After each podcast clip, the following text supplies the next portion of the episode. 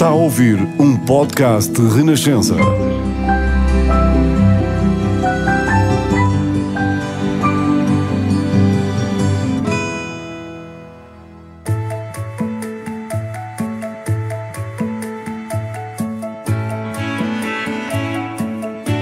São tantas as pessoas que brilham em Portugal, que se destacam, que pensam diferente, correm riscos, querem sempre ir mais longe e fazer melhor. Nem sempre estas pessoas são tão conhecidas assim. E mesmo quando são conhecidas, nem sempre têm todo o protagonismo que merecem. Por isso, neste podcast, vamos fazer brilhar o melhor de Portugal. Com um detalhe: nos primeiros minutos, não vai saber o nome da pessoa com quem estou a conversar. Talvez consiga adivinhar pela conversa, pelas pistas que vamos dando, pelas histórias que conta, ou talvez não adivinhe de todo, mas não faz mal. O importante é deixar-se levar pelo melhor de Portugal.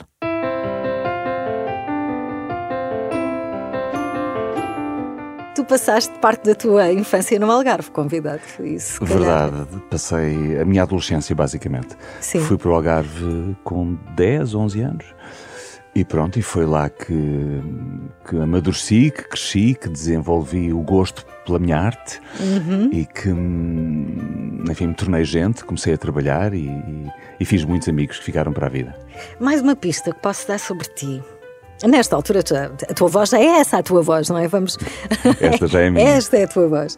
Ahm, és um homem que és uma referência para Portugal, eh, em Portugal, na tua área. Em casa, eu suponho, mas tu corriges-me se eu estiver errada, que tens um quarto onde, onde guardas, um quarto, um armário, onde guardas os prémios todos que recebeste.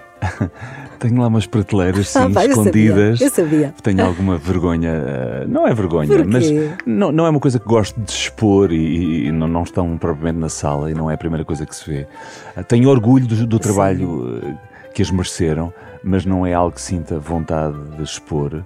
Mas quando faço o tour à casa, quando isso acontece, Acabas por passar por lá. Passar por lá. sim. Aí a visita, É, sim. a visita tem que ser, não é? Obrigatória. Ahm, Deixa-me pensar mais. Jogas ténis? Uhum.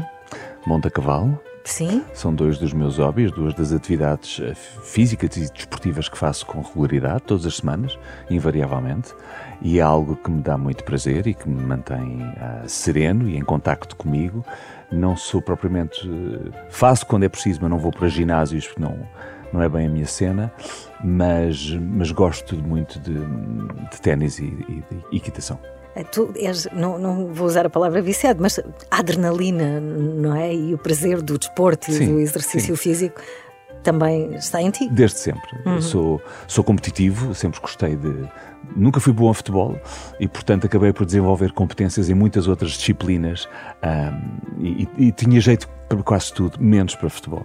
Ahm, cheguei a- na escola, no liceu, cheguei a fazer parte da equipa de basquete, da equipa de vôlei, ah, fiz ginástica, saltos de trampolim, fazia um bocadinho de tudo, era muito bom em natação, ah, em saltos para a água ahm, e depois, na verdade, acabei, acabei por não me especializar em nada. e Mas, mas eras bom em tudo. Tinha jeito para tudo. Eu era muito atlético e físico, ainda hoje sou, embora já com algumas maleitas e algumas dores, eh, mas que resultam da inevitabilidade do tempo. Mas, mas tudo bem. Ora bem, então com estas pistas, com esta voz, será que já adivinhou quem é que está neste episódio do Melhor de Portugal? Quem és tu convidado? Eu chamo Diogo e há quem me conheça por Diogo Infante. É uma honra ter-te aqui, Muito sério, é um orgulho pelo imenso. convite, Carla. Ah, o- o- é, é mesmo uma honra ter-te aqui, Diogo. Sou tua fã, sou tua admiradora, eu e Portugal inteiro.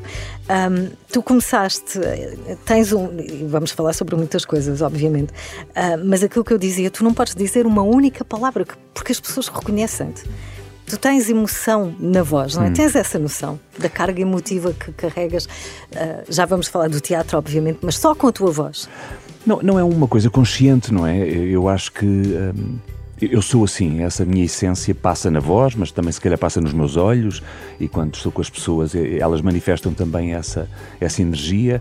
Não é intencional, eu, eu acho que talvez por ser ator estou naturalmente muito habituado a trabalhar com as minhas emoções e a, e a pô-las ao serviço das personagens e da arte que faço. Hum, mas é algo que está latente em mim, é natural que isso uhum, transita sim, e passe no dia a dia enquanto falo com as pessoas. Sim. Da tua natureza, não é? Ator de teatro, cinema, televisão, encenador, foste diretor artístico do Teatro Dona Maria II e Maria Matos, atualmente és diretor artístico do Teatro da Trindade, um dos melhores atores de Portugal, sem dúvida. Nasceste em Lisboa, já dissemos aqui, passaste parte da tua infância e adolescência, não é? Como tu disseste no Algarve. Como é que foste parar ao Algarve com 10 anos? Bom, na verdade, a minha mãe foi trabalhar para lá. Ah, ela foi trabalhar para um aldeamento turístico em Vila Moura e eu acabei o, o ano, o primeiro ano do ciclo na altura. Tinha, eu teria 10 anos e depois, quando acabei, fui ter com ela, obviamente. Era a minha mãe, era a minha família e a minha avó. Estavam lá as duas. Eh, foi para lá que elas se deslocaram e eu acabei por ir ter com elas. E lá fiquei até aos meus 20. Uau! O que, que recordações acordas do Algarve? Para além do sotaque, porque tu começaste este episódio. Era algarvio aquilo, era alentejano, Não, era era um bocadinho mais alentejano, que é mais melódico. O Algarve, o algarvio também, também tem assim umas frases, mas eh, os próprios os algarvios gozam comigo, dizem que eu não faço bem. Mas eh, na altura eles gozavam muito comigo, porque achavam que eu tinha um sotaque muito lisboeta e assim, aos olhos, aos ouvidos deles achavam que eu era um bocadinho Beto, ah, eu não, não achava nada Beto, mas seja mas como dizias for... leite e peixe enquanto não, não, não, não, não, não, só se quisesse brincar. Não, nunca, nunca apanhei o sotaque, aliás, a maior parte das pessoas com quem me dava não tinham sotaques muito fortes. Ah, é também um bocadinho um mito, é mais nas zonas mais rurais e mais fechadas, mas, ah, mas seja como for, é um sotaque lindíssimo, é deles, é, é muito sim. bonito. Eu sou algarvia, sabes? Sim. sim. Eu falo com a minha mãe cinco minutos claro, e, dias e começas logo. a Nossa, falar com o sotaque. mas, que memórias? guardo, olha, Sim. guardo memórias de ir para a praia em março, em abril, muito cedo.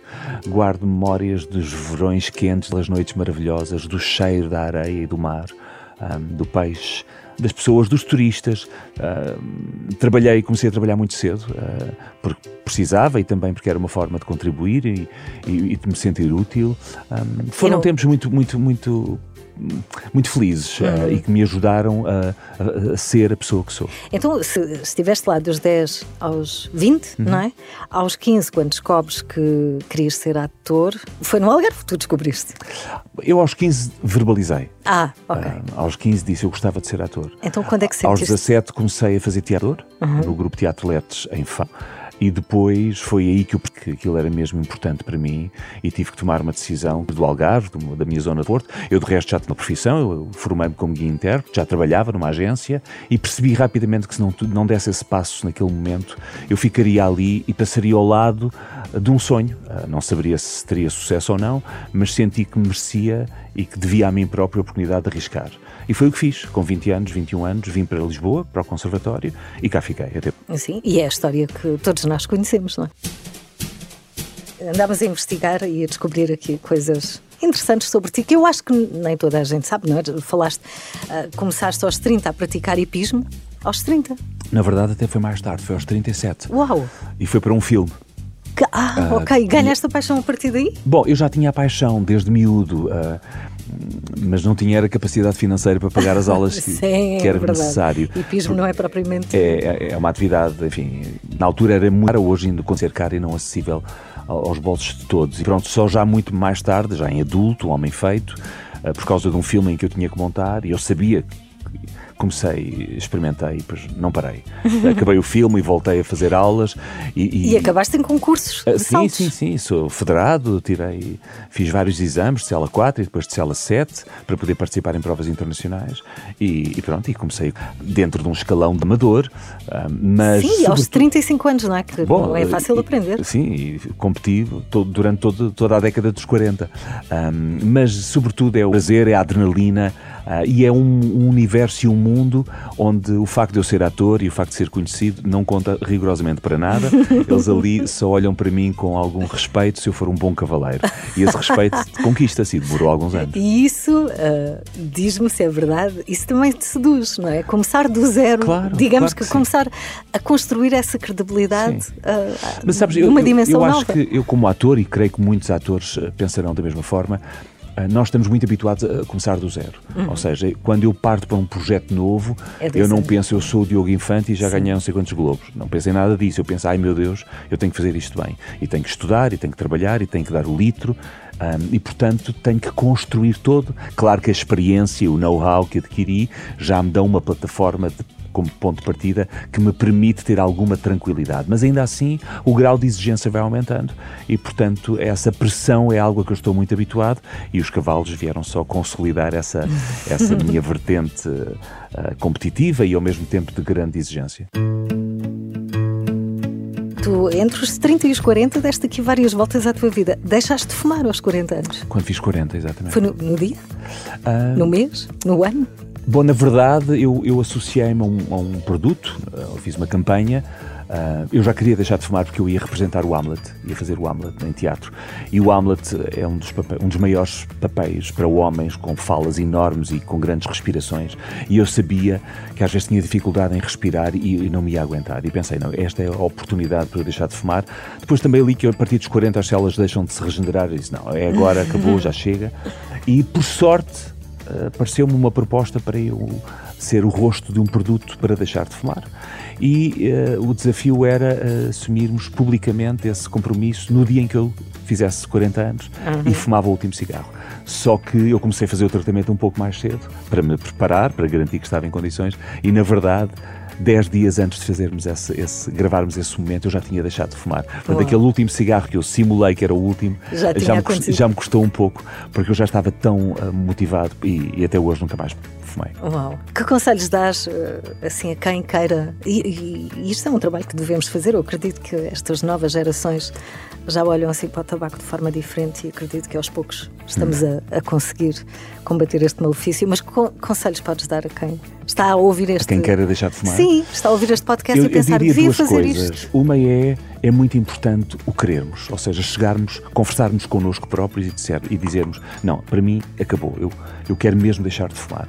Porque se é alguém que nos diz, ou se é alguém que nos quer impor essa, é uma decisão muito íntima e muito pessoal e tem que haver uma forte razão interior para o fazermos. E, portanto, quando chegamos a esse ponto, eu acho que depois não há que ter vergonha de pedir ajuda.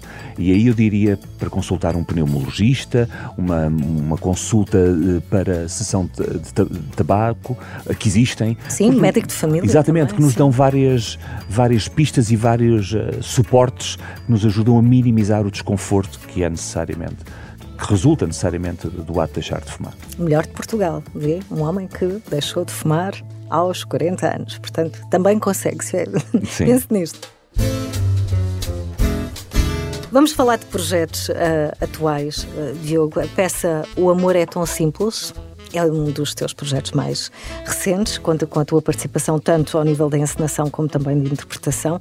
Tem sido um sucesso esta comédia, isto é uma comédia. É uma comédia de Noel Coward e, e é um projeto que tem ultrapassou largamente as minhas expectativas, embora eu tivesse hum, esperança que ele pudesse correr bem. É evidente que minimizei os riscos, rodeei-me de um grupo de atores muito talentoso hum, e fiz o meu trabalho de casa, preparei-me bem, ouvi e li muitas entrevistas do Noel Coward, percebi como é que ele funcionava. Esta é a peça mais autobiográfica que ele já alguma vez escreveu. Ele escreveu para si, ele foi o primeiro ator a interpretar o papel do protagonista. E pronto, e depois o espetáculo exterior no Trindade, correu muito bem, já tivemos no Porto, entretanto voltámos a Lisboa, ao Teatro Vilaré, para mais uma curta temporada que está mesmo a chegar ao fim, e ainda vamos a, mais algumas cidades pelo país fora. Eu não sei as datas de cor, mas quem tiver interesse pode consultar o site da Força de Produção e estão lá as datas, ou mesmo do, do site do Teatro da Trindade. Eu, eu tenho uma, uma curiosidade e tem a ver com esta peça e não só, com todo o trabalho no teatro que tens feito, com o trabalho de ator, com a, a gênese do trabalho de ator, de ator, que é como é que se consegue repetir dia após dia, às vezes até mais do que uma vez por dia, o mesmo texto e manter a, e manter a frescura e a emoção como se fosse a primeira vez?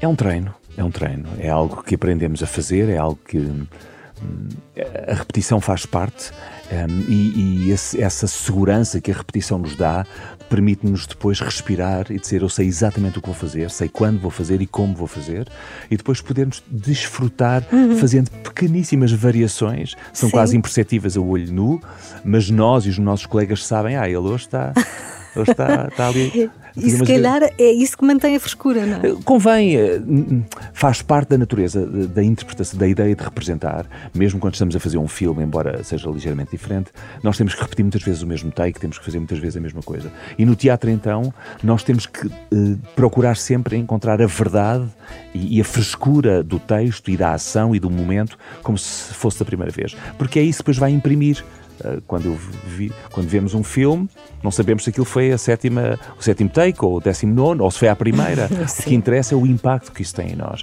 E, portanto, nós somos treinados para isso e daí que eu insisto sempre que a formação de um ator é tão importante, porque nos apetrecha com instrumentos para podermos lidar com essas vicissitudes. E em Portugal temos grandes profissionais capazes de ensinar. Absolutamente. Temos de criar gerações de, sim, sim, sim. de atores uh, que vão fazer a diferença.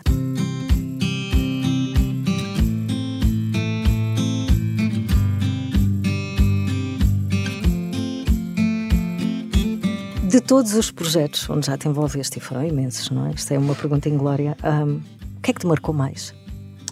É, é inglório, não é? Desculpa. É como falar dos nossos filhos, eu não é? mas tenho que perguntar. Uh, mas um, eu, eu, neste momento, olhando para trás, se tiver que eleger um, um talvez tenha sido a Ode Marítima, do Álvaro Campos. Uh, porque foi um projeto atípico, não se trata propriamente de uma peça de teatro, obviamente, é um poema épico, é uma ode um, que foi dramatizada e encenada pela Natália Luísa e que estreámos eh, no São Luís uh, em 2014 e depois fomos ao Porto. E depois ainda fiz, acabei por fazer uma digressão internacional que fui a vários países, fui à China, fui ao Japão, fui a, fui à Ásia, fui aos Estados Unidos, fui à Espanha, foi incrível.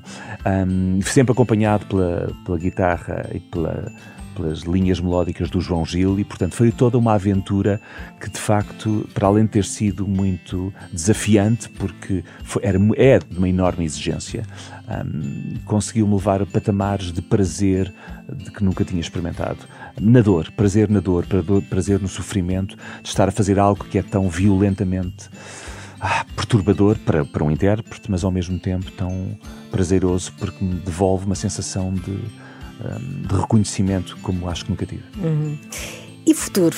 Planos para o futuro? O que é que tens em mente e que podes partilhar connosco? Olha, tenho muitos projetos, uh, felizmente, na, uns na gaveta, outros já estão a, a, ser cozidos. Posso adiantar que, para já, o próximo projeto em que vou participar é, é uma encenação que não é minha, é um Shakespeare, é chama-se Noite de Reis, é uma comédia do Shakespeare muito conhecida. Um, vai ser encenada pelo Ricardo Neves Neves no Teatro da Trindade. Vamos estrear uh, dia 21 de janeiro. Eu vou entrar como ator.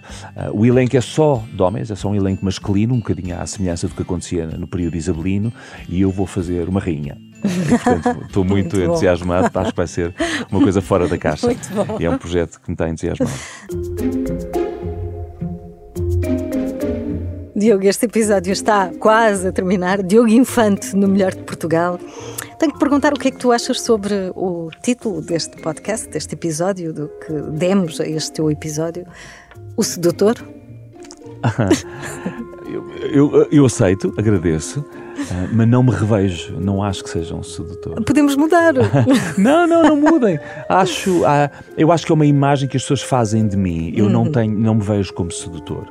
Ah, eu sou naturalmente simpático, às vezes até sou um pouco distante, sou muito educado, Uh, não sou muito um, disponível, porque acho que vivo às vezes um bocadinho, protejo-me por, por, ser conhecido. Às vezes as pessoas acham que eu sou assim um bocadinho frio. Mas não é sou, normal, não é? Ter é, é, é uma defesa claro. natural. Um, e, e, e não, não, não sou daquelas pessoas que está sempre a seduzir tudo e todos. Eu conheço uns quantos.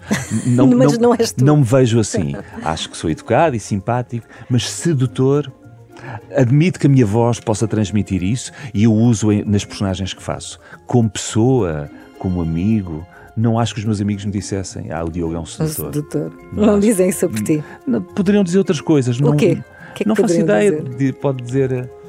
É um fofo, é um querido, é um quiducho, ah, é, que sou generoso, sou amigo, sou sincero, sedutor acho que é uma perspectiva feminina, mas eu, eu agrada-me. Não, não, Foi escolhido por mulheres. Pronto, lá está.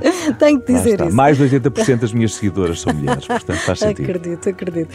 Diogo, um, temos que terminar. Muito e bem. eu gostava, uh, para terminar, gostava de fazer um pedido. Se tu podes por favor, declamar o poema Amar de Flor Bela Espanca, como está na peça. o amor é tão simples. Como está na peça, não consigo, porque aquilo é muito alto, é, é muito forte mas posso uh, tentar. Eu quero amar, amar perdidamente. Amar só por amar, aqui, além, mais este, aquele, outro e toda a gente. Amar, amar e não amar ninguém. Recordar, esquecer, indiferente. Prender ou desprender é mal, é bem. Quem disser que se pode amar alguém durante a vida inteira é porque mente. Aí tem. Muito bom. Diogo Infante, no melhor de Portugal, o sedutor, apesar de Pronto, dizer que não. o nome. Muito obrigado. Obrigada, Diogo. Foi um prazer.